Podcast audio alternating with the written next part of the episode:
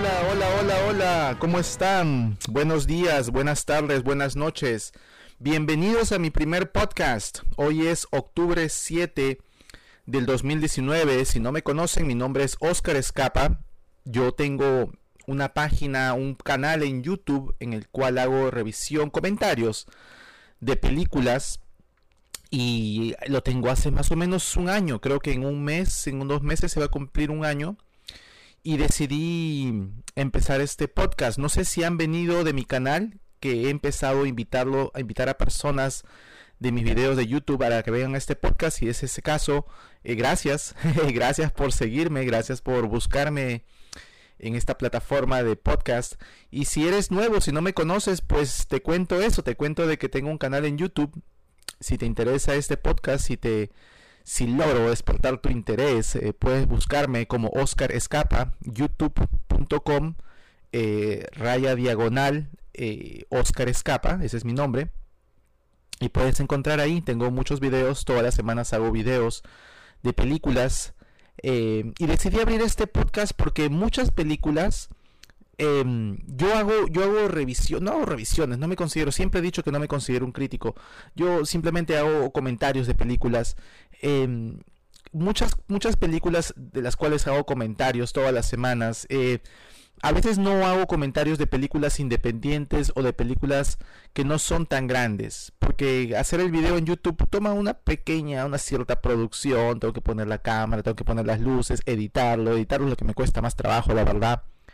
Y a veces estoy chequeando que esté grabando correctamente, si está grabando correctamente. A veces, a veces cuando son películas independientes que no son muy grandes, eh, no quiero darme todo ese trabajo de, hacer la producción, de las cámaras y editarlo y todo eso. Y me doy cuenta que esta plataforma, un podcast, es, es una mejor plataforma para poder comentar de esas películas que, que, a veces veo durante las semanas, que son películas independientes, son películas extranjeras muchas veces, que también al mismo tiempo no estoy muy seguro que van a salir en Latinoamérica por, por, el cine. Por eso también a veces no, no hago un, video porque em, a lo mejor usted, eh, si vive en Latinoamérica, va a poder ver estas películas que le, que recomiendo por, por alguna plataforma digital o porque la encuentre en el internet, pero no necesariamente porque las vaya a ver en el cine.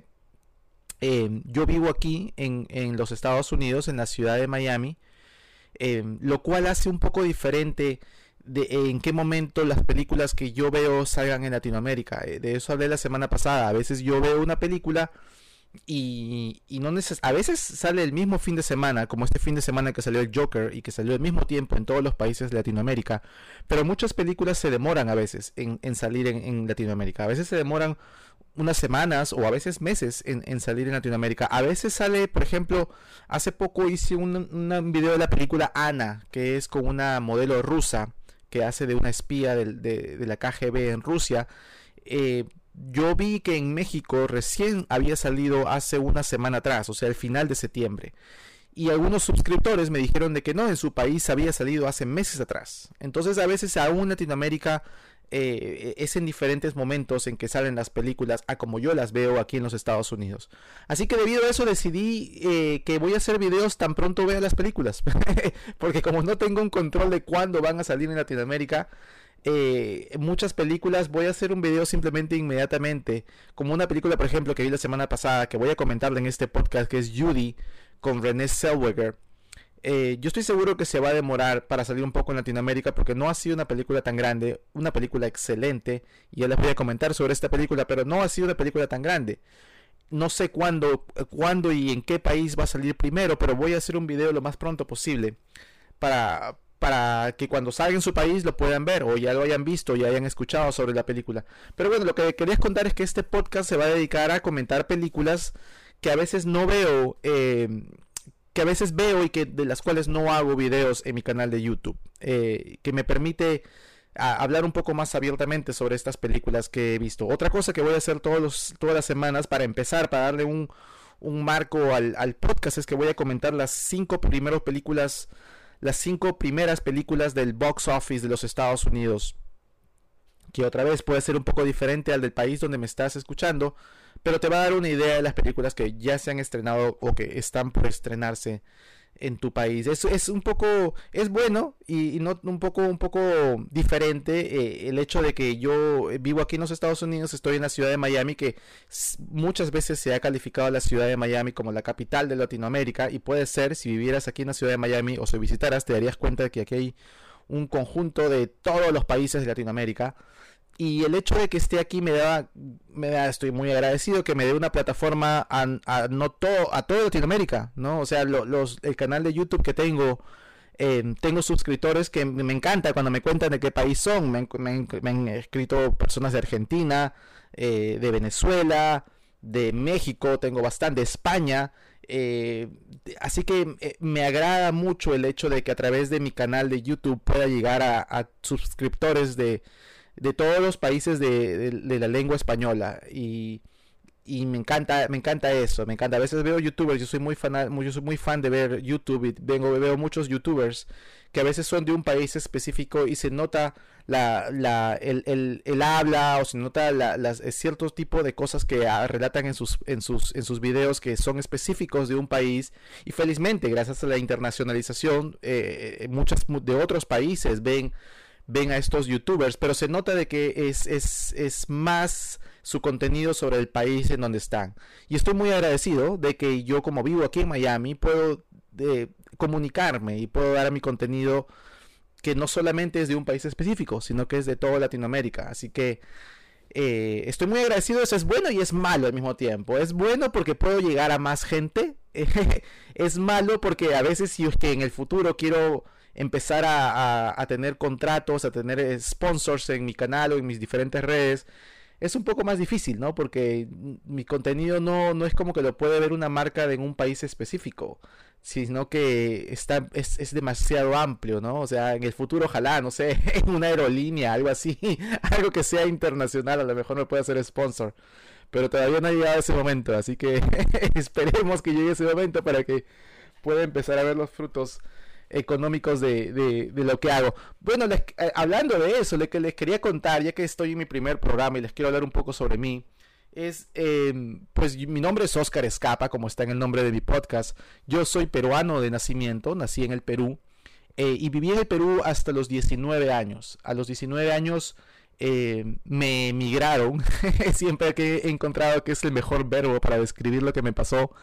Eh, mi familia decidió irse al extranjero porque en el año, esto fue en el año de 1996, o sea, hace 23 años, eh, había una crisis en, mi país, una crisis financiera, había, estaba el problema del terrorismo, había un, conflicto, eh, no era una buena situación en el Perú en, los años, en el principio de los años 90. En el, en el año 95, 96 estaba un poco mejorando pero no era una buena situación. Y en esos años eh, mi padre había perdido su trabajo que había tenido por muchos años en una compañía grande en el Perú. Y nos llegó, nos llegó de algo que había mi madre gestionado 20 años atrás, que lo, cuando lo cuenta, lo cuenta como una anécdota, cuando pidió la visa para los Estados Unidos, lo pidió como que, ah, bueno, nos iremos de vacaciones. Y se demoró 20 años en tramitarse porque era una visa de residencia, no de turismo, sino de residencia. Y nos llegó, nos llegó en el año 96, justo cuando mi padre eh, pobre estaba pasando por problemas económicos, así que mis padres decidieron venirse inmediatamente y, yo era el hijo menor y, me, como voy a decir, me emigraron. me dijeron, vámonos para los Estados Unidos. Eh, yo tenía 19 años, pues era un muchacho rebelde, no quería venirme a los Estados Unidos porque quería estar con mis amigos y estaba en la universidad en el Perú. Eh, así que me trajeron aquí y cuando yo estaba estudiando en la universidad en el Perú, imagínense, estaba estudiando para ser contador, estaba estudiando contabilidad, lo más distante de lo que me puedo imaginar hoy en día. Pero cuando llegué a los Estados Unidos vi que podía empezar a trabajar en comunicaciones, que era lo que yo siempre había querido hacer cuando era adolescente en el Perú, sino que no me atreví a hacerlo cuando era un muchachito de 17 años que salía del colegio. Así que decidí quedarme, decidí quedarme por aquí. Eh, cuando yo llegué viví en la ciudad de Virginia, posteriormente me fui a la ciudad de Miami y empecé a trabajar, empecé a buscármelas en lo que sea en el área de comunicaciones hasta que encontré un, para ser practicante en un canal de televisión que se llamaba Mía Visión, ya no existe el canal, Pero ya empecé, empecé como camarógrafo, como asistente de, estudio, jalaba cables, ponía escenografías, lo que sea. Yo quería hacer lo que sea con tal de que fueran las comunicaciones. Y ahí empezó mi carrera. Eh, ahí empezó mi carrera en comunicaciones. Eh, empecé a trabajar detrás de cámaras. Eh, posteriormente, como yo quería aprender de todo, en poco tiempo me contrataron para producir comerciales de televisión. y me acuerdo muy claramente cuando me dieron la posición de productor y director de comerciales de televisión yo me acuerdo que pensé, me acuerdo claramente que estaba en mi nueva oficina muy bonita que me habían dado y pensé, bueno, haré esto por, por un rato, pues, ¿no? Porque lo quiero que dedicarme a ser comunicador, a ser periodista, a, ser, a estar delante de cámara y hablar sobre, sobre noticias, pues, ¿no? Y me acuerdo haber pensado eso muy claramente y eso fue hace, pues, 20 años atrás, cuando pensé eso. Por 20 años me, me dediqué a producir y dirigir comerciales de televisión eso es lo que he hecho por los últimos 20 años de mi vida, hasta que hace un año atrás más o menos dije, ¿sabes qué? Yo siempre quise ser un comunicador, yo siempre quise eh, ser periodista en esa época, pero en realidad uno se da cuenta que cuando uno quiere ser periodista, en realidad lo que uno quiere hacer es, o lo que yo quería hacer, es expresarme, es poder hablar, poder expresarme, poder conectarme con otras personas. Eh, eso es lo que siempre en realidad quería hacer, sino que a esa edad uno no tiene uno quiere dedicarse a, hacer algo más, eh, más riesgoso, pues no como las noticias, e irse de corresponsal al extranjero. Eh, uno quiere hacer eso ya después con los años. Hoy, hoy en día tengo 43 años y a los 42 años empecé mi canal de YouTube.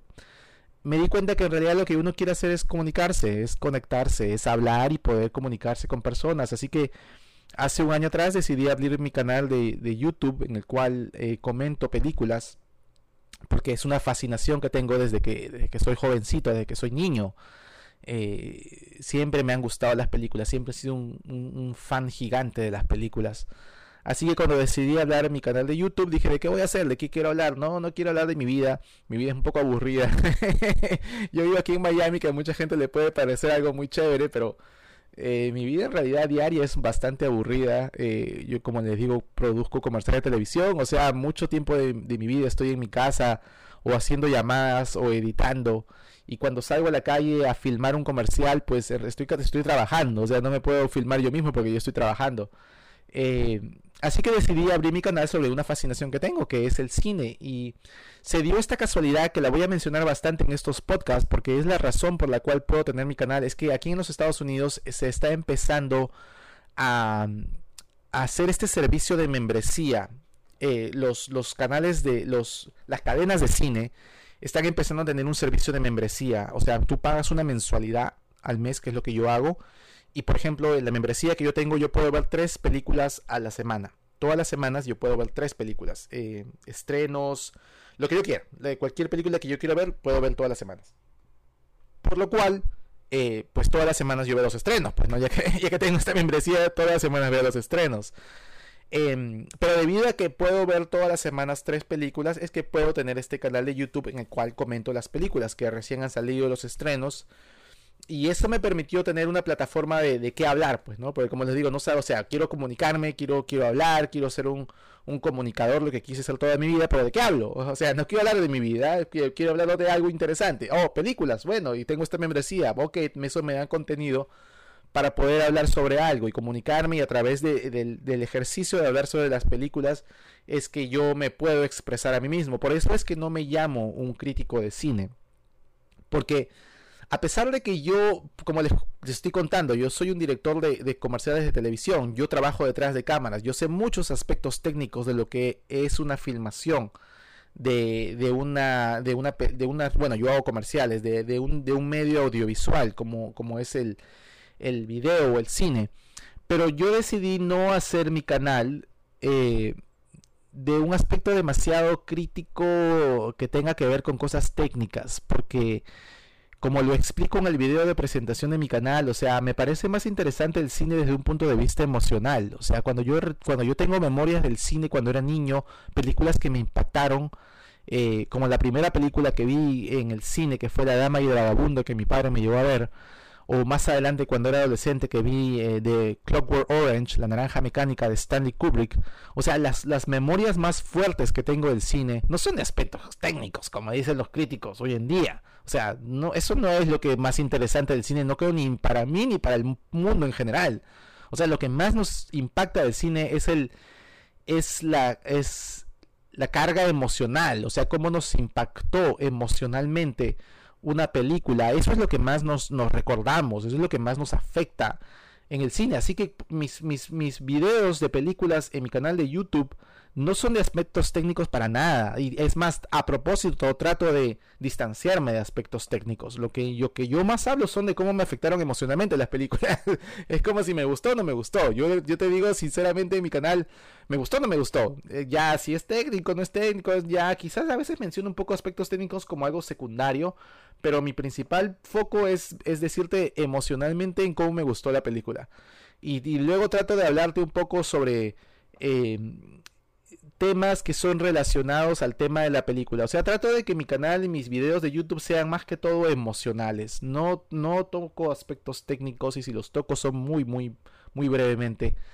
Porque me parece que esa es la forma en la que la mayor, la mayor parte de gente ve el cine. El, la película, el, el, público en general no ve el cine de una forma técnica y analizar los, las cosas, este de, de, narración, que se hacen puntos que, que, son buenos o que si es una copia. No, la gente va al cine simplemente para entretenerse y ve y si le gusta o no le gusta una película. Y eso es todo. Y así que yo trato de que, de que mis videos en YouTube sean de esa forma, sean simplemente de, de, narrar las películas de una forma emocional. Eh, y ya, bueno, creo que ya esa fue mi introducción sobre, sobre mí mismo que querías darle, quería darles al, al inicio de mi primer podcast eh, que, que, voy a empezar a hacer. de un segundo que voy a tomar un poquito de agua para mi garganta. Y entonces, eh, como les digo, decidí hacer este podcast porque puedo hablar un poquito más abiertamente sobre algunas películas que a veces no hago videos en mi canal de YouTube, como esta semana, que he visto dos películas extranjeras, una de la India y una de China, son películas independientes, pero son películas excelentes, que les voy a hablar ahora de estas películas, pero que a veces no hago videos en YouTube porque como les digo, no creo que, no sé, no, no estoy seguro si se estrenarán en Latinoamérica como una película en sí. Así que nada, para eso empieza, para eso es que he decidido abrir este, este podcast. Así que vamos a empezar, vamos a empezar a, de lo que trata el podcast. Esta introducción ha demorado 17 minutos, pero es la introducción de mi primer, de mi primer podcast de toda mi vida, así que creo que tenía que hacerla. Eh, pero vamos a hablar sobre las primeras películas de los Estados Unidos, del box office de esta semana, y les voy a comentar un poco de las películas. A ver, la primera película en el box office de este fin de semana en los Estados Unidos, estamos hablando del fin de semana de, del octubre, de octubre 4 hasta el octubre 6. O sea, viernes, sábado y domingo eh, el fin de semana del 2019 entre octubre 4 y octubre 6. La primera película del fin de semana fue Joker, no es una sorpresa, era el, estreno del Joker y había tenido una publicidad enorme, gigantesca esta película que yo la he visto y que he puesto un video en mi canal de YouTube, una película excelente, no tengo mm, palabras para decir lo buena que es esta película se las recomiendo que la vean. Es, como dije en mi video de YouTube, es una de las mejores películas de este año, sin ninguna duda. Es el mejor, es la mejor tragedia que he visto en una película en mucho tiempo. Es, es, es, es muy fuerte, es muy violenta emocionalmente. Es básicamente ver cómo se destruye el personaje enfrente de, de nuestro por hora, por las dos horas de la película. Es una película muy, muy, muy buena y es la primera película del fin de semana. Eh, recolectó 93.5 millones de dólares en su, en su película, en su semana de estreno. No hay una sorpresa. Todos sabíamos que iba a ser la primera película de la semana. Y la segunda película, bastante atrás, fue Abominable. Eh, yo les voy a decir el nombre de las películas en inglés porque yo veo las películas aquí en los Estados Unidos y yo veo las películas en inglés. Creo que el nombre de la película es Mi amigo abominable. Eh, en Latinoamérica, pero aquí en Estados Unidos se llama Abominable. Es la segunda película bastante más atrás. Eh, Joker hizo 93 millones, Abominable, Abominable hizo 12 millones. Eh, es su segunda semana, estrenó la, semana pasada. Eh, costó 75 millones de dólares. A veces me dan el, lo que costó la película en, en, estas estadísticas, a veces no. en el caso de Abominable costó 75 millones y ha hecho 12 millones este fin de semana. Su colecta eh, hasta este momento en los Estados Unidos ha sido 37 millones. O sea, ya pasó bastante. O no, no ha pasado. 37 millones. Es eh, la mitad. la mitad del, eh, del, de lo que fue el presupuesto de la película, el budget, que fueron 75 millones. ¡Wow! Eso no es nada bueno. ¿ah? eso está un poquito, deben estar preocupados. Pero esto solamente en los Estados Unidos. Eh, esta recolección, que hasta el momento ha hecho 37 millones, eh, eh, no cuentan números internacionales, que estoy seguro que la película también va a hacer bastante bien. Pero viéndola así de lejos no ha sido tan bueno. ¿ah? O sea, Abominable ha recolectado hasta su segunda semana 37 millones y su presupuesto fue 75 millones. O sea, mm, no, no lo veo tan bien. ¿ah? Está, está en la mitad recién. Eh, a mí me gustó la película. Eh, yo también he hecho un video sobre Abominable. Eh, está en mi canal de YouTube. A mí me pareció muy buena la película. menciono que me gustó mucho la fantasía de la película. Es, es una película de niños. Es una película de animación para niños. Pero pues hoy en día las películas, yo soy un super fan de las películas de animación, así que para mí que, que, me digan que una película de animación para niños, la verdad me río, porque yo veo todas las películas de animación y me divierto mucho, son muchas películas de animación, son muy buenas y a veces tienen un tema bastante adulto. Pero en este caso, Abominable tiene un tema bastante eh, de fantasía, pero me gustó, a mí me encantó. Y si, si me dicen que soy un, un adulto niño grande, no me importa, a mí me encantó Abominable, me pareció una película buenísima. Eh, la fantasía de la película fue lo que más me gustó de la película. Así que, eh, vaya, qué decepcionante que no, no, no, no haya hecho tan bien. 37 millones, que está a la mitad de su presupuesto no es tan bien. En tercer lugar está Downton Abbey. Downton Abbey, si no, no sé si esta película llegará a Latinoamérica. Y ese es el motivo por el cual no la he visto. No, no por eso, sino, a ver, les cuento, Downtown Abbey es una serie de televisión inglesa que, que es muy famosa, es muy grande, en, no solamente en Inglaterra, sino en los Estados Unidos. Eh, eh, Downtown Abbey salió por, creo que salió por la, por la cadena PBS en los, en los Estados Unidos, que es el canal, eh, creo que es el canal subsidiado por el gobierno de los Estados Unidos, en el que sale contenido cultural más que todo. No estoy seguro de esto, así que por favor no, no me...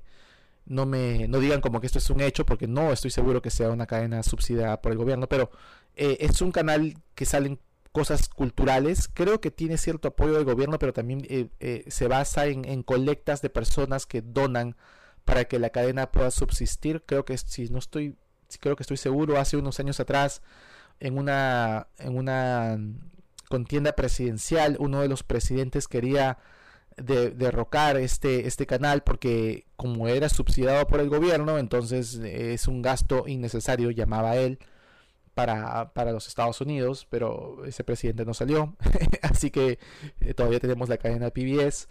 Eh, creo que Downtown Abbey salía por PBS. Eh, y, la verdad es que nunca me llamó la atención Downtown Abbey. Es una, es una, es una película de una historia que narra sobre gente rica en los años al principio de los 1900, creo que es 1910, 1920, donde donde empieza la, la, serie de Downton Abbey y es en Inglaterra, es de una gente aristocrática en Inglaterra en 1920. Desde ahí les puedo decirte que no me gustaba para nada el tema, o sea, no me llamaba la atención, nunca lo vi, no es que no me gustaba, no me llamaba la atención para sintonizarlo. Y, y era una, una, serie de televisión, es una serie de televisión, bueno, ya no, ya no, ya no sale, era era una serie de televisión eh, que era tenía ciertas tenía bastantes seguidores en los Estados Unidos Downtown Abbey por eso es que decidieron hacer la película. Em, pero como yo nunca vi la serie nunca me llamó la atención la serie entonces cuando salió la película Downtown Abbey decidí no me llamó la atención la verdad. Y cada cada fin de semana que pasaba eh, decía, ok, bueno, si no hay nada que ver, veré Don Abbey, pues no, porque no hay otra cosa que ver. Pero es su tercera, es su tercer fin de semana, este último pasado. Y no ha sucedido de que, que, tenía, que no tenía nada que ver y que bueno, vamos a ver Downton Abbey. Siempre encontraba algo que me llamaba más la atención que Downton Abbey.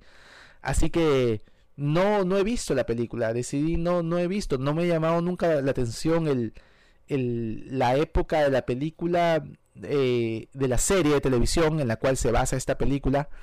Así que no la he visto y he visto, eh, vi el trailer y como les digo, al ver el trailer lo único que pensé fue, ok, si, si hay algo que me, que, que me llame menos la atención, si no hay nada que ver, veré Downton Abbey, pero no ha pasado. Este, esta, esta semana que viene tampoco creo que vaya a pasar porque ya he visto las películas que quiero ver y, y hay muchas películas que me llaman mucho más la atención que Downton Abbey. Así que no he visto Downton Abbey, a pesar de que aquí en los Estados Unidos no ha hecho nada mal. Este fin de semana pasado, que es, era su tercer fin de semana, ha recolectado 8 millones y en total hasta este momento ha recolectado en tres semanas 73 millones. Eso no es nada mal, eso no, no se puede considerar bajo ningún punto de vista un, una derrota para Downton Abbey. Ha hecho bastante bien. Eh, así que nada, si las veo en un tiempo futuro les contaré en mi podcast, en este podcast le contaré si vi Downton Abbey, pero hasta este momento no la he visto. No, la verdad es que no la he visto. Es una de las, creo que es la única película desde que he empezado este canal que ha estado en primer lugar y, y no la he visto. O sea, casi siempre las primeras películas que son en primer lugar, siempre las veo porque siempre quiero hacer un video sobre ellas pero esta no la he visto. y creo que he hablado demasiado sobre esta película para hacer una película que no haya visto, así que hasta aquí voy a dejarla. Ya les he contado todo eso sobre Downton Abbey y por qué no la he visto. En cuarto lugar está Hustlers, que es la película de Jennifer López. Creo que en Latinoamérica se ha llamado eh, Estafadoras de Wall Street, creo que fue el nombre, ya me he olvidado. Pero Hustlers, como se llamó en Estados Unidos, está en el cuarto lugar, ha hecho 6.3 millones de dólares este fin de semana y hasta este momento tiene 91 millones de dólares recolectados. El presupuesto de la película ha sido 20 millones de dólares, o sea, ya más que ha cuadruplicado el, el, el presupuesto inicial, eso está bastante bien. La película fue muy buena, también tengo un video de la película en, en, mi canal de YouTube. Eh, muy buena, una película muy buena, la verdad, muy entretenida. Jennifer López está extraordinaria en esta película. Eh, siempre he defendido a Jennifer López que no se le da su crédito como, como una buena actriz, porque creo de que su condición de cantante, de estrella, de diva, la, abruma su, su, su, talento como actriz. Pero siempre he pensado que Jennifer López, cuando le dan un papel eh, que le calza muy bien, lo, lo hace muy bien, la verdad. Y en este, en este en este rol de una stripper, que es como una entertainer, pues una, una, persona que hace entretenimiento y que baila, le, le, cayó perfecto a Jennifer López este papel. Eh, muy, muy, muy buena la actuación de Jennifer López y, la, y como dije en mi video de YouTube, la escena inicial en la cual Jennifer López sale bailando como stripper, ¡uh! nunca he visto... Nunca he visto una introducción a un personaje en una película que sea más impresionante como la escena inicial de Jennifer López bailando como un stripper. O sea, wow. wow. Wow. Más allá de que, bueno, quítenle que yo soy hombre y que veo este baile de stripper y que wow, no, pero oye, hasta una mujer creo que se podría ver, sentir impresionada de ver el baile que hizo Jennifer López, porque lo hizo, pero de una forma impresionante. Y después, como ha puesto en mi canal de YouTube, eh, pues Jennifer López se super preparó, se super preparó para hacer ese, ese baile de stripper en, esta película. Así que no se le puede quitar ningún crédito. Eh, Jennifer López se preparó muchísimo. Jennifer López tiene 50 años. Pueden imaginarse eso. ¡Wow! 50 años. Yo, ¿cómo, ¿Cómo habrá eh, desarrollado la humanidad? ¿no? Porque yo me acuerdo cuando yo era niño. Yo tengo 43 años, como les he dicho cuando yo era niño y te imaginabas una mujer de 50 años, pues decías una viejita, pues, ¿no? O sea, ya a los 50 años es una mujer y es una viejita, ya es ya que debe tener hasta nieto. Así te lo imaginabas tú, ¿no? Cuando eres niño. Y hoy en día ves a Jennifer López que tiene 50 años y es una mujer con un cuerpazo que, que, que tiene mejor cuerpo que una mujer chachita de 20 años. o sea, ¿cómo ha cambiado la, la, la humanidad? Pues, ¿no? O sea, les puedo decir como muchas mujeres, eh, por, ejemplo, en, el, en, el, campo de entretenimiento, pues no les puedo decir Jennifer López, Jennifer, Jennifer, Jennifer Aniston también tiene 50 años, y si ven a Jennifer Aniston, pues se le ve muy bien, la verdad. eh, Renée Zellweger, que de la quien voy a hablar en este podcast, tiene 50 y tantos años, no me acuerdo ver el... Lo he leído, no tengo los datos enfrente mío, pero Renée Zellweger tiene, Renée Zellweger tiene más de 50 años Eh, y también se le ve extraordinaria. Si ven entrevistas de René Zellweger, se le ve, wow, se le ve súper bien. Entonces me pongo a pensar, wow, ¿cómo está evolucionando la humanidad? Que, que las mujeres hoy en día a los 50 años se les ve regias, se les ve, wow, se les ve súper bien, súper sexy, súper atractiva, súper, súper, súper muy bien. Así que qué bueno, qué bueno, qué bueno le voy a enseñar eh, fotos de estas mujeres a, mi esposa, porque sabes que porque cuando tenga 50 años espera que se vea así de bien. mi esposa tiene 33 años, se ve muy bien. Mi amor, si estás escuchando esto, perdóname, no quise decir nada mal de ti. Pero no, mi esposa tiene 33 años y mi esposa se ve guapísima, excelente, tiene un muy buen cuerpo, es, es muy guapa mi esposa. Eh, y, quiero que sea así hasta los 50, vaya, que se vea así, que se siga viendo así hasta, hasta que, hasta que, bueno, por, hasta que se pueda, pues, ¿no? Pero hoy en día, como digo, las mujeres a los 50 años se ven muy, muy bien, muy regias, así que nada, qué bueno, aplaudo eso, y nosotros los hombres, oiga, también está pasando eso, déjeme decirles, ¿sabes? Porque yo, como les puedo decir, yo tengo 43 años y la verdad que ya sí tengo un poquito, un poquito rollitos, pero yo voy al gimnasio, trato de comer bien, trato de verme bien, o sea, también los hombres nos estamos eh, eh, nos estamos eh, mejorando que, los que, a los años. O sea, hace poco tengo un amigo del colegio con el que me veo mucho, que se llama Roy, y le comentaba a Roy, pues no, oye, Roy, hoy tenemos, tenemos 40, en ese, en ese momento, hace unos meses, teníamos 42 años. ¿Te acuerdas cuando, éramos niños y nuestros padres tenían 42 años? Wow, ya eran unos viejos, pues, ¿no? Ya nosotros pensábamos en ellos como unos viejos. Y hoy en día nosotros tenemos 42 años, ¿no? Y la verdad no nos vemos tan mal, ¿no? A lo mejor desde nuestra perspectiva, ¿no? no nos vemos tan mal. Pero, pues yo creo que no, ¿ah? No sé, a ver, le preguntaré a otras personas. Pero yo creo que a los 42 años, por lo menos yo y mi amigo Rey tratamos de vernos lo más eh, conservados posible, ¿no? Lo más lo más bien posible y creo comparando con cuando yo era niño, al igual que estoy diciendo las mujeres, cuando yo era niño las mujeres de los 50 años, de los 40 años ya se veían viejas, hoy en día no es así para nada y creo que los hombres también es así, creo que los hombres también hoy en día a los 40 años todavía tenemos nuestro, todavía pegamos nuestro gato, como se dice en mi país, en el Perú, en el Perú existe esta expresión todavía pega su gato, todavía se ve bien, así se dice en el Perú, todavía pega su gato todavía se ve bien. Hace poco le estaba tratando de explicar esa expresión a un amigo colombiano y no me entendió la expresión, pero en el Perú se dice así, pega su gato, como todavía se todavía, todavía la pega, todavía se ve bien. Eh, así que bueno, Jennifer López se ve muy bien a los 50 años. Eh, eh, les, les, les digo a mis amigos que son de mi generación que traten de verse muy bien, que traten de conservarse, porque así como las mujeres se están conservando mejor, nosotros los hombres también tenemos que conservarlos mejor. Eh, y nada, eso fue sobre Hustlers, que está en tercer puesto este fin. Yo me desvío de los temas, pero bueno, para eso es este podcast, ¿no? Para conversar un poco con ustedes. Hustlers, vuelvo al, ranking que estaba diciendo. Hustlers este fin de semana recolectó 6.3 millones de dólares. 91 millones de dólares en su tercera semana, la verdad es que bastante bien.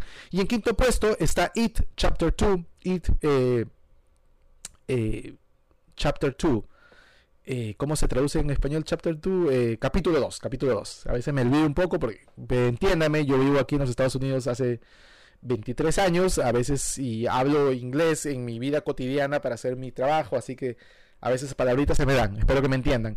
Y capítulo 2 eh, hizo 5 millones de dólares en su quinta semana y hasta el momento ha recaudado 202 millones en los Estados Unidos. Está bastante bien, está bastante aceptable.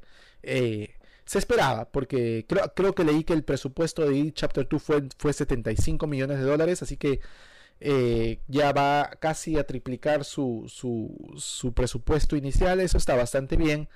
Eh, yo hice un video también de esta película, es una película muy buena, es bastante parecida a It Chapter 1, el capítulo 1. Si les gustó el capítulo 1, les va a gustar el capítulo 2 porque es algo mucho más grande, espectacular, pero de algo similar, de una historia similar, de una energía bastante similar que tiene el, capítulo 1 de, eh, de, It. Eh, nada, es una película muy buena, como dije, Bill Hader fue, fue la estrella de la película. Eh, Bill Hader es un actor que ha trabajado en, en, Saturday Night Live, que es un, es un, no sé si en Latinoamérica se, verdad, se verá Saturday Night Live, es una Es un programa de comedia que dan los sábados en la noche en los Estados Unidos que es muy, muy, muy famoso. Todas las estrellas grandes de cine van como invitadas a Saturday Night Live y tiene muchos años en, el, en, en, las, en los Estados Unidos. Es un programa de comedia básicamente. Y, Bill Hader ha sido una, un trabajador de, permanente de Saturday Night Live. Eh, y que en estos últimos años eh, ha explotado y en esta película va a ser muy conocido. Eh, mucho más conocido de lo que ya es. Eh, se robó la película para mí Bill Hader. Ha sido la revelación de esta película. lo ha hecho muy bien. Vean videos de Bill Hader en YouTube. Hay un video en el cual imita a Java the Hutt de, de Star Wars. Bill Hader se, se, auto, se autodefine como un super fan de Star Wars, al igual que yo, por cierto. Ya es una imitación, pero increíble de Java the Hutt y de un Town Town. Esas, esas, esas, eh, esos monstruos que Luke Skywalker está encima en, en, el, en el Imperio Contraataca, que está en el planeta Hut. No sé si ustedes serán Star Wars fans y les estoy dando cosas que están en China para ustedes, pero yo soy un Star Wars fan gigantesco, así que les cuento estas cosas.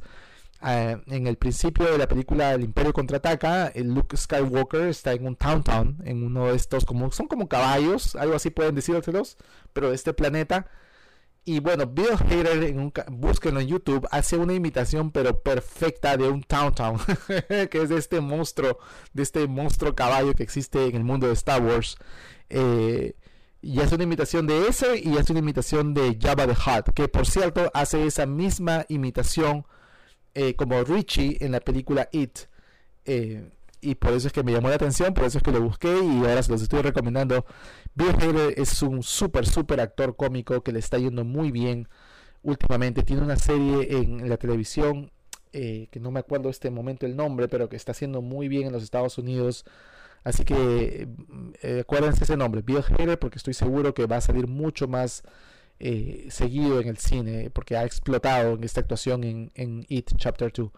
Eh, normalmente voy a comentar todos los fines de semana las cinco primeras películas. En este caso me voy a ir hasta la novena película. ¿Saben por qué? Porque la novena película de este fin de semana fue una película india eh, de Bollywood que yo fui a ver y me pareció excelente. Una de las mejores películas de acción que he podido ver este año.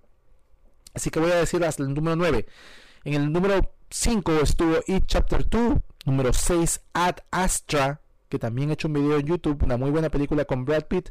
En el número 7 está Judy, que muchas personas pensamos que iba, iba a ponerse en los primeros 5, pero no llegó. En el número 5, número en el número eh, séptimo está Judy, esta extraordinaria, pero extraordinaria interpretación de Renée Zellweger eh, en el papel de Judy Garland.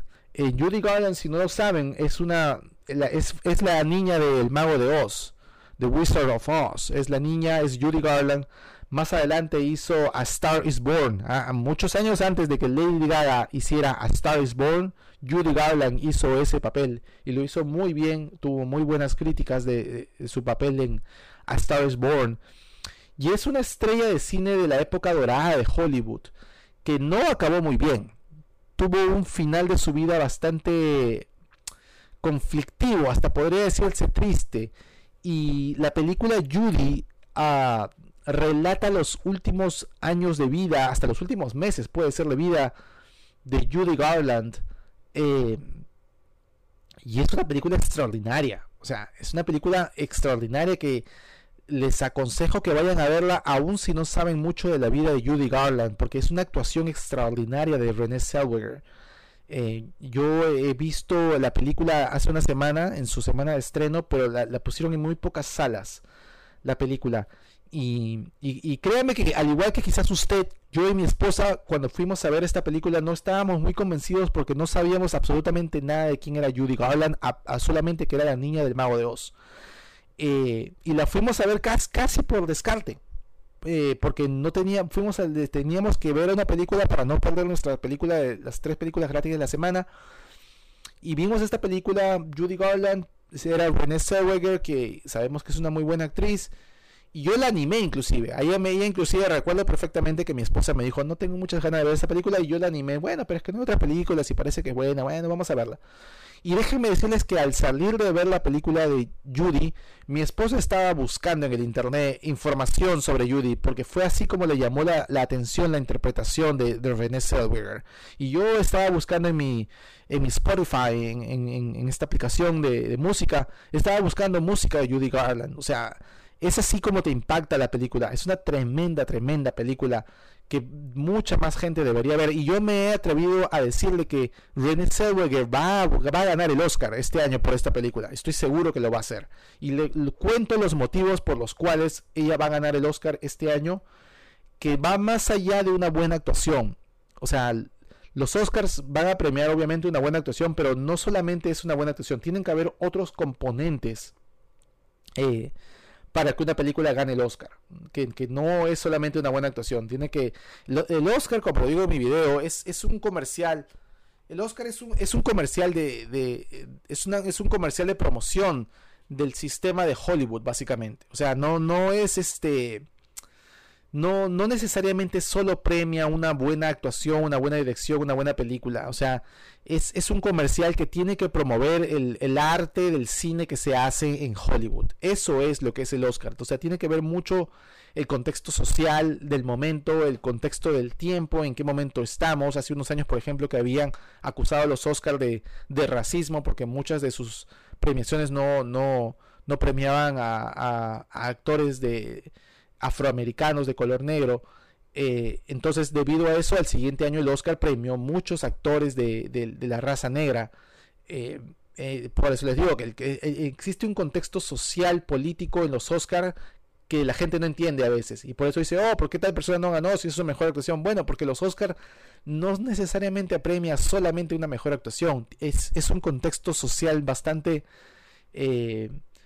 complicado a veces, ¿no? De, de, por qué una película sale como mejor actuación, por qué un actor sale como mejor actor, que va más allá simplemente de una buena actuación, pero en este caso, Judy René Zellweger, yo creo que tiene todos esos componentes que van más allá de una buena actuación, o sea, tiene un contexto social, tiene un contexto de quién interpreta a René Zellweger, que es una persona de la época dorada de, de Hollywood, o sea, tiene bastantes componentes que por esos, por todos esos componentes que van más allá de una buena actuación, es que yo me atrevo a asegurar de que Renée Zellweger va a ganar el Oscar este año. O sea, a tres meses de que acabe el año, yo, yo puedo decir que sí. Yo no veo, no veo ninguna película que está por venir en estos tres meses, que ya se saben las películas que se van a estrenar. Ninguna película va a juntar todos esos componentes. No las va a juntar. No, no, no veo una película de una actuación de una mujer eh, que, junten esos componentes como para que gane el Oscar. O sea, por eso es que me atrevo a asegurar que René Zellweger va a ganar el Oscar este año por esta película. Eh, por ejemplo, que no me atrevo a decir en el Joker. El Joker, que es una muy buena interpretación, tan buena, la, la, interpretación de Joaquín Phoenix es tan buena como la interpretación de René Zellweger. Las dos son iguales de buenas en el campo de, de la actuación solamente. La actuación pura, las dos interpretaciones son excelentes, tan buenas una como la otra. Pero el Joker no juntan esos elementos sociales, políticos, que sí junta Judy de René Zellweger. Por eso es que, como les digo, el Oscar tiene, como les vuelvo a decir, el Oscar no premia solamente una buena actuación. El Oscar no premia tu película favorita o mi película favorita. Tiene que juntar todos estos elementos sociales y políticos para que, para que exista la premiación.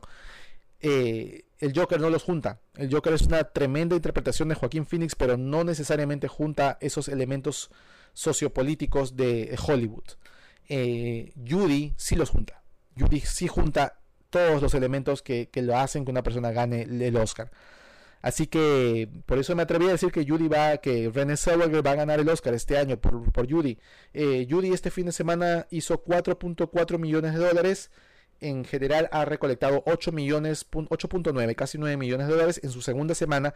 No sé cuál fue el, presupuesto de esta película, pero siendo una película independiente, eh, siendo una película que sabíamos que no iba a ser tan grande porque es una interpretación personal, no creo que el presupuesto haya sido muy grande, así que eh, no sé qué tan bien habrá hecho la película, pero 8.9 eh, eh, no es un número tan grande, me parece que Es una película que eh, eh, se merece tener un número más grande, pero es un poco difícil vender el, el, tema. Judy Garland no es una persona que hoy en día sea muy conocida. El nombre creo que todo el mundo nos, nos puede resultar conocido, Judy Garland.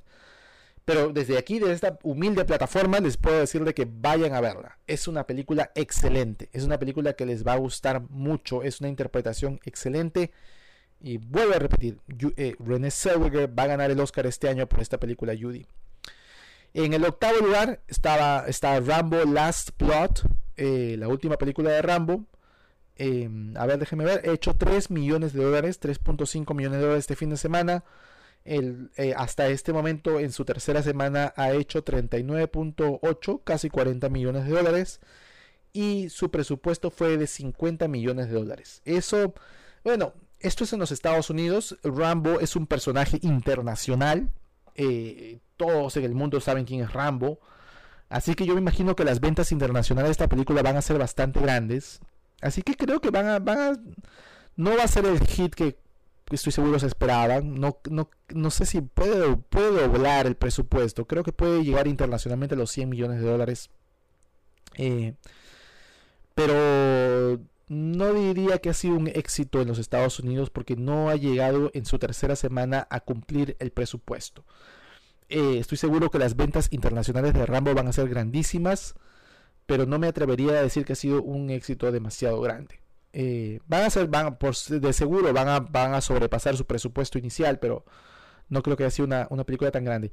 Y en el noveno lugar, aquí es donde quería llegar, está War, Guerra. No sé cómo lo traducirán esta película en Latinoamérica. En inglés se ha llamado War, Guerra. Es una película de la India y es una película excelente. War es una película excelente, se las recomiendo a cualquier persona que esté escuchando esto. Vean War, es una película de acción de la India que tuve la suerte de ver este fin de semana pasado y es una película excelente. Es una película, yo no sé si ustedes han podido, han podido ver eh, el cine de eh, Bollywood de la India, pero eh, la India saca películas pero buenísimas. Y espero con la, la internacionalización del cine que existe hoy en día, de que más, más personas pueden acceder a películas, pueden ver películas en el internet, pueden buscar películas en internet, pueden bajar películas en internet que no les recomiendo lean porque es ilegal. Pero bueno, ¿qué vamos a hacer? Sucede mucho en Latinoamérica, yo sé. Eh, pueden acceder a estas películas. Si pueden ver esta película War, mírenla porque es una película excelente. Es una película de acción que no tiene nada que envidiarle a las películas de acción de Hollywood. Eh, es una muy buena. Eh, es una muy buena película de acción, es todo lo que tengo que decirle. O sea, se trata sobre un espía un, que tiene que buscar a su a la persona que lo entrenó, a su a su máster, eh, que tiene que que supuestamente se ha, se ha volteado, está el bando opuesto, se ha rebelado contra las Fuerzas Armadas de la India y entonces no se sabe por qué y entonces su aprendiz tiene que buscar al maestro. Em, lo interpretan, a ver si me salen los nombres, ¿ok? Porque son nombres indios. Eh, Hrithik Roshan. Hrithik Roshan y Tiger Shroff. Ese es más fácil. Tiger Shroff. Eh, son los dos héroes de esta película eh, hay algo de las películas indias que siempre están estos números de baile, pues no, que los números de baile de las películas de Bollywood son impresionantes. O sea, si ustedes nunca han visto una película de Bollywood y solamente busquen en el internet los números de baile, son impresionantes. Las coreografías, los, los sets, todo alrededor de una película de Bollywood de los números de baile son impresionantes. Y lo más impresionante es de que estamos, por ejemplo, viendo esta película de acción en la que están estos dos intérpretes, ¿no? Las dos estrellas de la película que son eh, estos dos actores que dije, que son muy así, muy rudos, pues, ¿no? Muy, muy, muy, muy machos, pues, ¿no? Muy fuertes, que se pelean y, y se pelean muy fuerte con el malo y se les ve así todos rudos, todos serios y de un momento a otro ponen, ponen el número de baile, que no pueden faltar los números de baile en las películas de Bollywood, y entonces les ve bailando pues así todos, todos alegres, muy, muy flexibles, hacen estos números, estos pasitos de baile, y es como un cambio bien grande, pero es un cambio bien chévere. O sea, a mí me encantan los números de baile de las películas de Bollywood, pero es, es así como bien. Es como que, imagínense, no sé, a Jason Bourne, The Bourne Identity, la, eh, de, de, Matt Damon. Ok, imagínense a Jason Bourne así, todo serio, todo, todo rudo, así en sus películas. Y de un momento a otro en la película pone un número de baile con Jason Bourne. Y Jason Bourne sale así levantando la pierna, bailando muy alegre con, su ropa toda bailarina, o sea, es un, es un contraste bien, bien, bien grande, ¿no? Y, que te saca de cuadro, ¿no? Te saca del cuadro para, para una persona que, no está acostumbrado, pues, ¿no? A ver estas películas de Bollywood. Eh, pero es, lo aplaudo, o sea, e, es un cambio es un cambio bien chévere, la verdad, es un cambio diferente en las películas que uno está acostumbrado a ver, que es que los, que los, los actores tienen una personalidad muy fuerte, muy ruda y no, no se pueden salir del, del character, no se pueden salir del personaje, así que son todos serios. Pero en este caso las películas de Bollywood pues se salen completamente del personaje y hacen estos números extraordinarios de baile. Yo creo que los actores, los estrellas de cine de Bollywood para una condición por una condición que no puede cambiar es que todas las estrellas de cine de Bollywood tienen que cambiar, tienen que bailar, pues, ¿no? O sea, no creo, no creo que hay una estrella de cine de Bollywood que no que no baile. Porque el baile es algo muy, muy representativo de las películas de Bollywood. Y es algo extraordinario, vuelvo a repetirles porque de verdad es así como lo siento. Los números de baile de las películas de Bollywood son impresionantes, son, son buenísimas. Y cuando los ves en el contexto de una película, es algo que te saca una sonrisa porque te entretiene mucho. O sea, yo estaba viendo la película esta de War con estos dos actores que acabo de decir que, son, que se ven unos personajes muy fuertes y de un momento a otro se ponen a bailar así tan animadamente que no, no puede hacer otra reacción del espectador más que sacarte una sonrisa, como de diversión. Como que, wow, qué chévere, como que, bien bailan estos tipos, oye, estos tipos tan rudos que se ven tan fuertes, tan, tan así, tan, no sé, tan fuertes, que la gente que es muy fuerte, muy musculosa no se mueve tan, tan, flexiblemente a veces. Bueno, estos actores para nada. Se mueven estos números de baile y bailan, pero estupendamente. Sus números de baile son estupendos, esos actores. Eh, así que nada, no, vayan a ver esta película War. Ojalá que, ojalá que llegue a Latinoamérica en pantallas grandes, porque es una película excelente que, como vuelvo a decir, no tiene nada que envidiarle a las películas de acción de Hollywood. Es una película muy buena de acción, War. Eh, Así que nada, esta película en los Estados Unidos eh, hizo en el puesto número 9. Recaudó 1.5 millones de dólares. Hasta la fecha ha recaudado 2, millones de dólares. Esta, fue su primera semana de estreno. fue tan grande esta película, déjenme decirles que estrenó en los Estados Unidos al mismo tiempo que estrenó en la India. Que es algo muy raro, porque las películas de India, de Bollywood, por ser hechas en las Indias, deben estrenar primero en la India y después los distribuidores ven qué tan bien hizo en la India, qué tan buena ha estado y después la deciden llevar a otros países. En este caso, por lo que he leído, no, o sea, estrenó en los Estados Unidos, no en tantas salas, pero estrenó en los Estados Unidos el mismo fin de semana que estrenó en la India.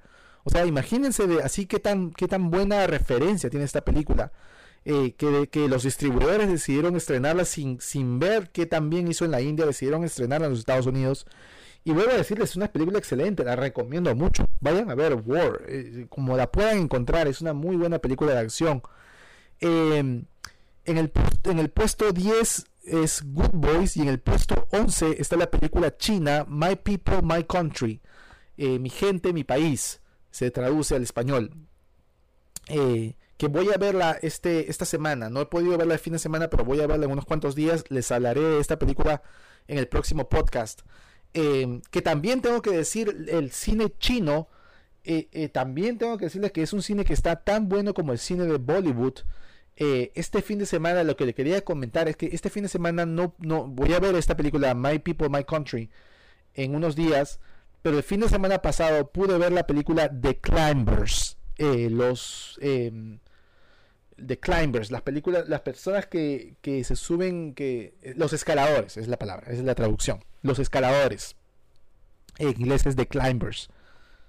Que es una película china em, que me pareció excelente. Eh, la película eh, eh, tiene otra vez, vuelvo a decirles, es una película de acción que no tiene nada que envidiarle a películas de Hollywood y que otra vez se los recomiendo que vayan a verla como puedan encontrarla. Eh, se llama The Climbers. Han usado mucho a Jackie Chan en su promoción, porque Jackie Chan es una estrella internacional del cine, no solamente en China. Y así que a lo mejor lo van a encontrar así eh, los escaladores y siempre dicen como invitado está Jackie Chan porque Jackie Chan sale en una pequeña parte de la película. Al final de la película sale Jackie Chan y no se lo no se lo confundan como yo hice mientras estaba buscando mientras estaba viendo toda la película yo estaba diciendo pero dónde está Jackie Chan dónde está Jackie Chan y había un chino que se que más o menos se parecía a Jackie Chan y mi esposa que estaba conmigo me dice ese es Jackie Chan pues ese es ese es y yo decía, no, pero ese no, ese no se parece a Jackie Chan. Pero como no salía y no salía y no salía, yo decía, bueno, ese es, wow, qué, qué tal, qué tal de maquillaje le ha hecho, ¿no? Porque ese no parece Jackie Chan, pero será, pues, no, porque no sale Jackie Chan. Pero no, no se confundan, ese personaje que se parece a Jackie Chan, que sale durante toda la película, no es Jackie Chan. Sale hasta el final, en los últimos tres minutos de la película sale Jackie Chan. Así que no se confundan. Pero esta película The Climbers, Los Escaladores, me imagino que se traducirá al español. Es una película excelente. Es, es muy, muy buena. trata, les, cuento un poquito el argumento. En, en, el pasado, en los años, no me acuerdo los años, pero eh, un grupo de escaladores chinos hace quizás 30, 40 eh, no, del 2019 podríamos decirle del principio de los 1900, pues no 1920, 30, 40, quizás eran ahí, no me, puedo estar equivocando porque no me acuerdo exactamente los años. Eh, un grupo de chinos llegaron a la cima del, Everest, a a la cima más grande del mundo. Pero al llegar obviamente llegar al Everest es una, una, una, aventura extremadamente peligrosa. Hubo un momento de un accidente en el cual la persona que estaba llevando la cámara para documentar la llegada al Everest tuvo que salvar la vida de uno de los escaladores y en el momento de salvar la vida tuvo que decidir en una mano tenía la cámara y en otra mano podía agarrar a la persona que se estaba muriendo, a su compañero de, escala, de, de la escalada que estaban haciendo. Y en ese momento el escalador tuvo que decidir soltar la cámara para salvar la vida de su compañero. Eh, y al soltar la cámara y salvar la vida de su compañero y llegaron a la, cima del Everest, no tenían cómo documentar que llegaron a la cima del Everest. No tenían una cámara para tomar fotos en 360 grados como se pide para, para documentar la llegada. Y bueno, en esta película se nos explica, ¿no? En, el récord internacional para decir que una persona llegó a la cima de una, de una, del Everest o de otra altura que existe en el mundo, no sé cuáles serán, pero tienen que tomar, tienen que documentar, tienen que existir fotos en 360 grados para documentar que de verdad llegaron, pues, ¿no? O sea, y tienen que traer algo, no sé, una roca, que, algo tienen que traer de la cima. Entonces este grupo de escaladores que llegaron en, los, en el pasado, no me acuerdo en qué año, eh, como tuvieron que salvar la vida de, una persona, no pudieron documentar, no pudieron llevar la cámara a la cima del Everest, solamente pudieron traer algo de la cima.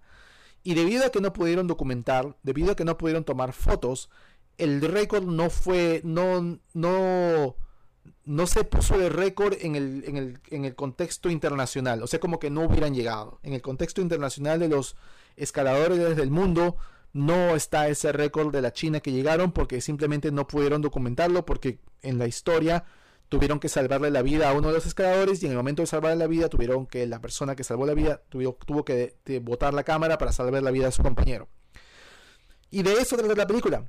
Trata de la película de estos escaladores que nunca, que se burlan de ellos, que nunca tuvieron el reconocimiento internacional de haber llegado a la cima del Everest porque no pudieron documentarla, porque dentro de ellos, dentro de su grupo, uno de ellos tuvo que salvarle la vida al otro.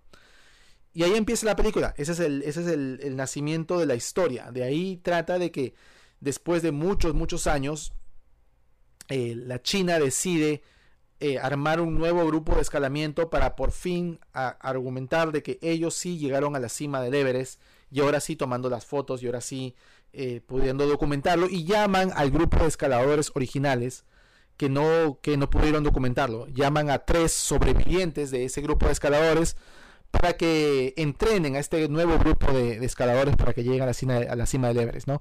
Y ahí ya empieza la película y hay conflictos emocionales entre los escaladores originales de que por qué es que soltaste la cámara, que yo hubiera preferido que no soltaras la cámara y dar mi vida para que se pueda documentar y que la China quede en el, en, el, en, la cima del mundo y, cosas así, ¿no? Los, chinos se toman muy en serio esta cuestión del honor, ¿no? Del honor, del honor de servir al país y todas estas cosas, ¿no? Eh, y lo cual hace muy interesante, le, agrega mucho drama a la película. Eh, pero aparte de la historia que era bastante buena, los chinos tienen una historia bastante en su cine. alguien me lo describió como que es bastante es bastante trágico. Hay mucha tragedia en la en la en, la, en, el cine en el cine chino, en, la cultura del cine chino hay mucha tragedia y casi siempre los finales son son victorias, pero al mismo tiempo están al mismo, están siempre ligadas con algún punto de tragedia. O sea, siempre hay una tragedia en el, en la, en, el final victorioso de las películas chinas. Y, todas las películas chinas que he visto es así. O sea, hay una victoria, es como una, es una, es una, es una victoria final, pero siempre está acompañada de una tragedia. Eh, y esta película es así. E, es, así. Es, por, lo, cual les digo que es una película que es bastante emocional. Eh, tiene mucha tiene mucho conflicto emocional entre las personas, entre los protagonistas. Eh, y, termina bien, no les voy a contar el final porque quiero que vayan a verla, pero termina bien, pero como les digo, es, es, es una tragi, tragivictoria. es una tragivictoria el final de esta película. Eh, pero es muy buena. Hay una, una, escena de acción que es como una escalera mientras están eh, subiendo la cima del Everest, que es una escena impresionante. O sea, nunca he visto o sea, ni en las películas de acción de Hollywood no recuerdo haber una, escena de acción tan emocionante como esta, esta escena de acción de la escalera mientras están subiendo la cima al, Everest. Es una, escena de acción impresionante. Pero digo, no, no tienen nada que envidiarle a la acción de Hollywood, estas películas chinas. Eh, el cine chino y el cine de la India, la verdad es que son películas muy, muy buenas. Las recomiendo a personas que puedan acceder, que las puedan encontrar en el internet o que puedan ver en su sala de cine, que vean una película china o india. Si es que les ha llegado a una sala de cine en Latinoamérica, déjenme decirles que ha pasado por muchos filtros y debe ser una película muy, muy buena. Así que recomiendo el cine de la China y el cine de la India bastante, porque gracias a esta membresía que tengo puedo ver estas películas y y todas las películas que he visto, la verdad, que han llegado aquí a los Estados Unidos de, la China y de la India han sido buenas. No he visto ninguna película de estos dos países que no me haya gustado. Todas han sido muy buenas. Del cine del, por ejemplo, les digo películas así que he visto del cine de la China antes que esta de los escaladores. Es una película de animación que se llama ne, Nesa. N-E-Z-H-A. Nesa.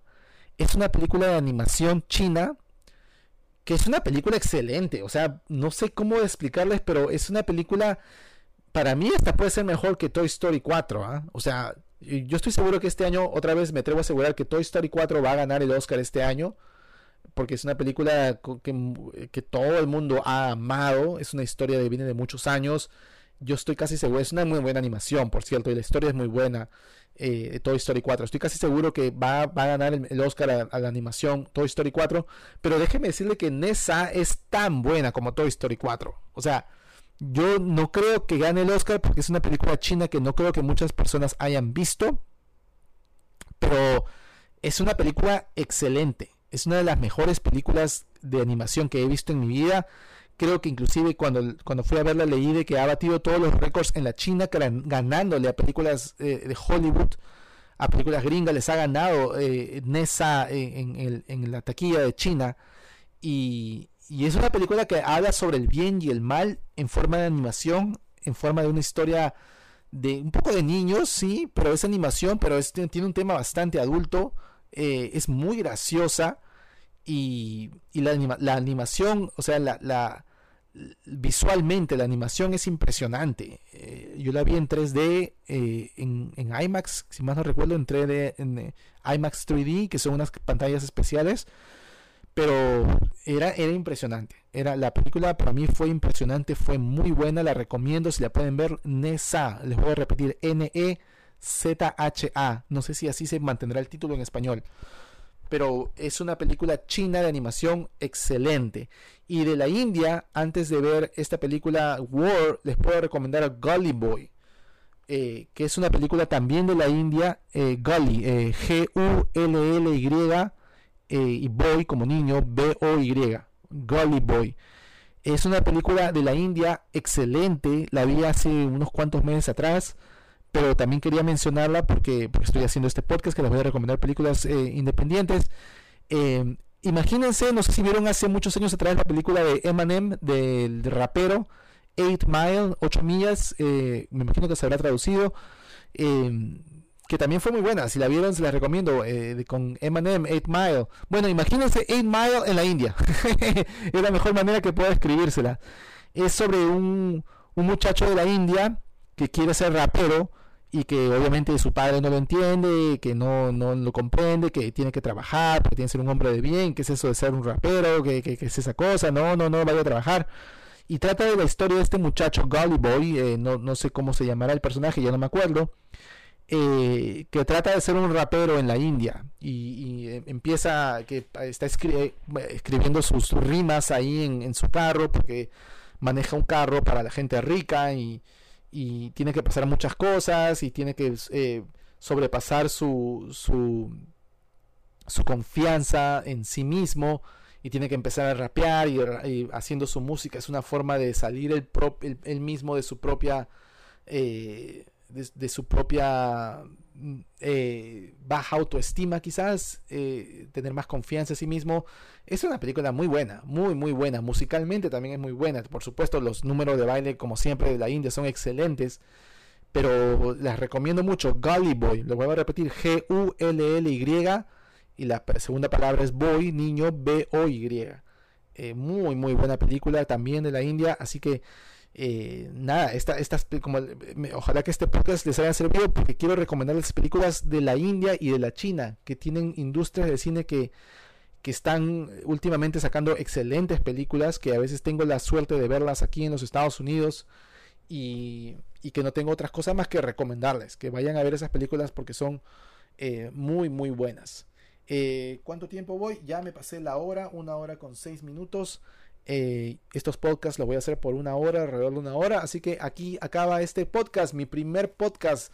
¡Wow! ¿Cómo se ha ido el tiempo? Yo tenía cosas preparadas de entretenimiento, del cine, cosas que he visto, pero eh, quiero mantener los podcasts en una hora eh, para, para, que tengan ese. para que las personas que me escuchen el podcast siempre sepan que más o menos es una hora que va a durar mis podcasts.